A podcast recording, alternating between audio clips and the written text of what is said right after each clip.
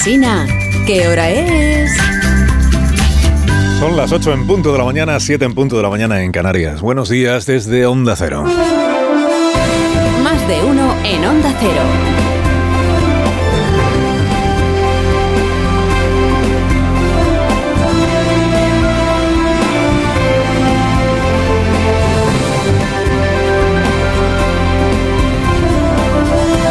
Tal? ¿Cómo están? Bienvenidos a una nueva semana, una nueva mañana de radio. Estamos ya en el 20 de noviembre del año 2023. Ha habido elecciones en Argentina y las ha perdido el Papa. Condolencias, eh, Santidad. Y condolencias a la anuncia del Papa en España, que es Yolanda Díaz. A ver, los argentinos tenían que decidir, igual usted ya lo tenía previsto esto, eh, tenían que decidir entre un líder estrambótico que gusta de vocear que el país se va al carajo, dicho sea con tono de rockero, la voz rota, o sea, Javier Milei, es populista, pues ya lo creo que lo es, y de derechas. ¿eh? Y un veleta que ejerce de ministro de Economía en el país en el que la inflación alcanza el 140%, ¿no? que es eh, Sergio Massa. Bueno, pues han escogido al primero, a Javier Extravagante Milei, extremista, libertario, le gusta a él que, lo llamen.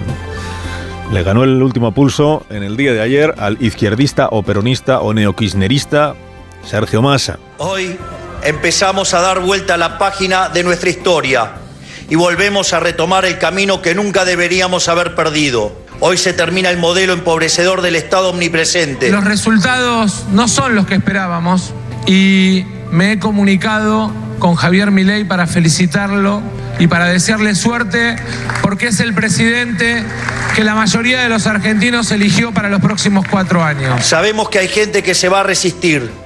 Sabemos que hay gente que quiere mantener este sistema de privilegios para algunos y que empobrece a la mayoría de los argentinos. A todos ellos quiero decirles lo siguiente. Dentro de la ley todo, fuera de la ley nada. Pues sí, hace un mes, primera vuelta de las presidenciales, la sorpresa la dio Massa ganando a los pronósticos. Se dice en España, no, hemos ganado las encuestas.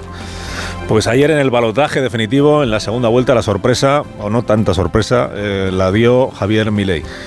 Haber recibido el voto de la derecha tradicional, la de Macri, le ha catapultado por encima del 55%. Le ha sacado más de 10 puntos a su rival izquierdista.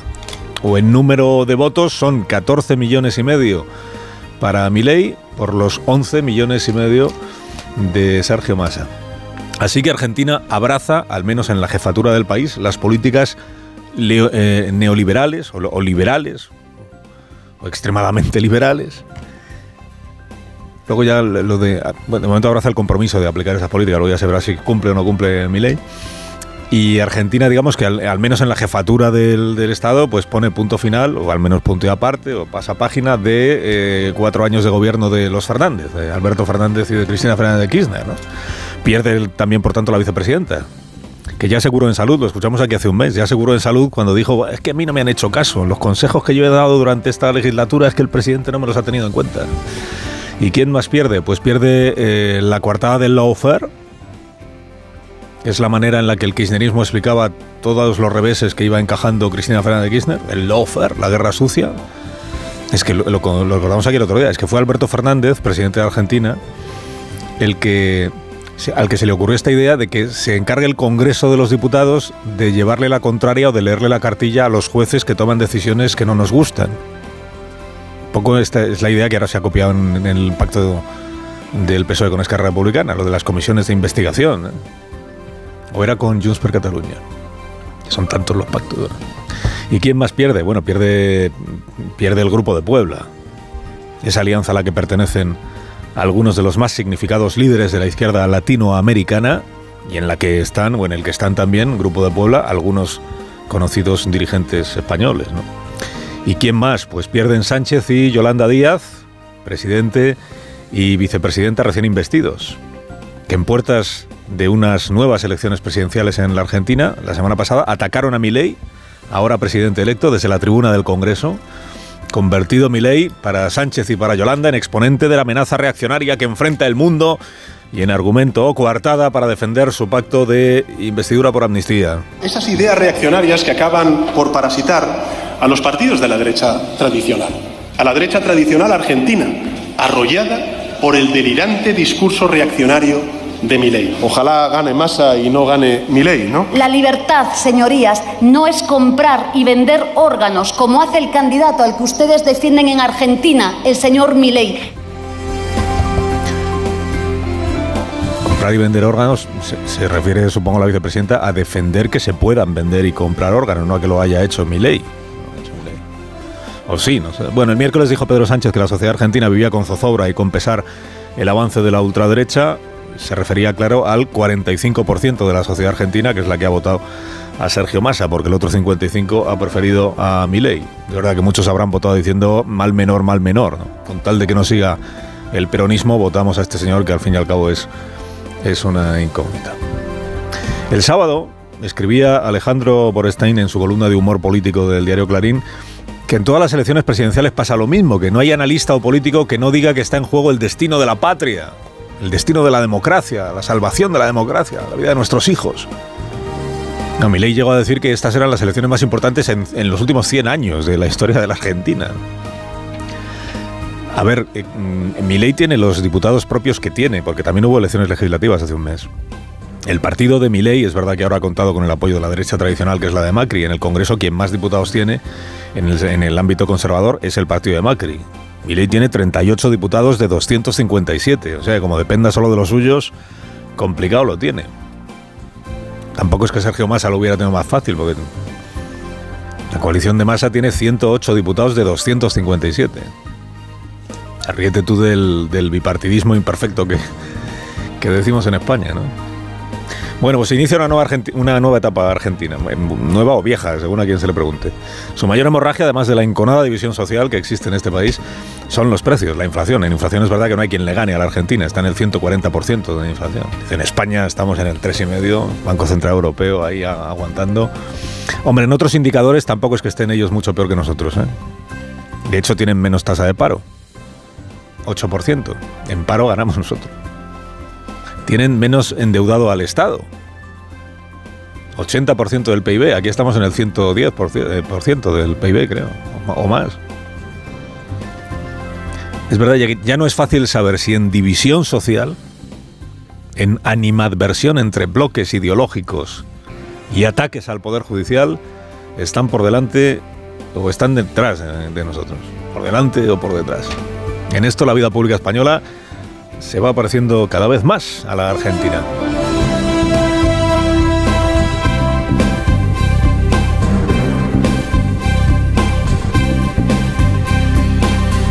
Bueno, en España es Pedro Sánchez quien está con la voz en la mano, ahí descabezando ministerios, haciendo hueco a los nuevos fichajes. En algún momento de este día el presidente anunciará lo que ya eh, se ha encargado de filtrarle a la cadena Serpa que lo anuncie, que es cómo queda el, cómo queda el nuevo gobierno de España. Tampoco espero usted grandes sorpresas, porque según esta información, bueno, ya hemos contado, lo adelantaba el español, que María Jesús Montero iba a ser vicepresidenta cuarta, vicepresidenta cuarta, vicepresidenta política, o como se le llame al cargo. Y dice ahora esta nueva información que Ángel Víctor Torres, expresidente de Canarias, uno de los varones destronados en las elecciones generales del mes de mayo, que sería el nuevo ministro de Política Territorial, que es donde hasta ahora se desempeñaba eh, Isabel Rodríguez. Isabel Rodríguez. ¿Y qué más? Pues, eh, pues poco más. eh. Bueno, vamos a ver. Cuando salga Sánchez ya que diga, si tampoco es que España esté en un, en un ay, queriendo saber. Pero entonces la ministra de, de Sanidad, ¿quién va a ser la ministra de Sanidad? Entonces, ¿cómo va a quedar lo de, lo de Podemos? Al final, quienes compongan el gabinete, pues. Bueno, es un gabinete que está llamado a construir un muro, esto sí, lo dijo el presidente el otro día. Es el gabinete de, podemos decir, gobierno de salvación nacional, ¿eh? para salvar al país de la ola reaccionaria. ¿Cómo? Levantando un muro contra las derechas.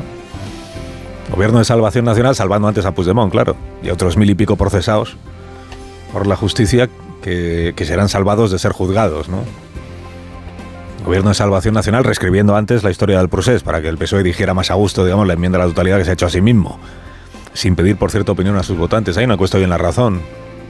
Dice 71% de los españoles en contra de la amnistía. Y 70% a favor de que estas cosas tan relevantes se metan en un programa electoral antes de... El presidente todavía tiene... Todavía está a tiempo. Ahora que ya está investido ya puede. ¿A tiempo de qué? Pues de convocar un referéndum.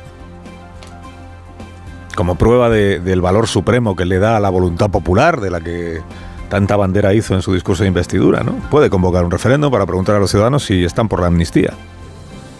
Hombre, si no lo convoca es porque teme perderlo, eso es la verdad. Y no va a poner en riesgo el salutífero pacto que ha firmado en Waterloo, solo porque a la mayoría de los españoles le puede incomodar, ¿no? Incluidos buena parte de sus propios votantes. Bueno, eh, digo, sospecho que a la mayoría de ustedes, quien sea el ministro de Consumo, pues les importa lo justo. O sea, al final en el Ministerio de Sanidad sigue Miñones. Ah, pero estaba Miñones. O, llega Mónica García. O si cesan como ministro de Industria, hay alguna información también que dice, no, vamos a poner a Jordi Ereu de ministro de Industria. Y Héctor Gómez, lleva cuatro días Héctor Gómez y lo está haciendo bien, hombre.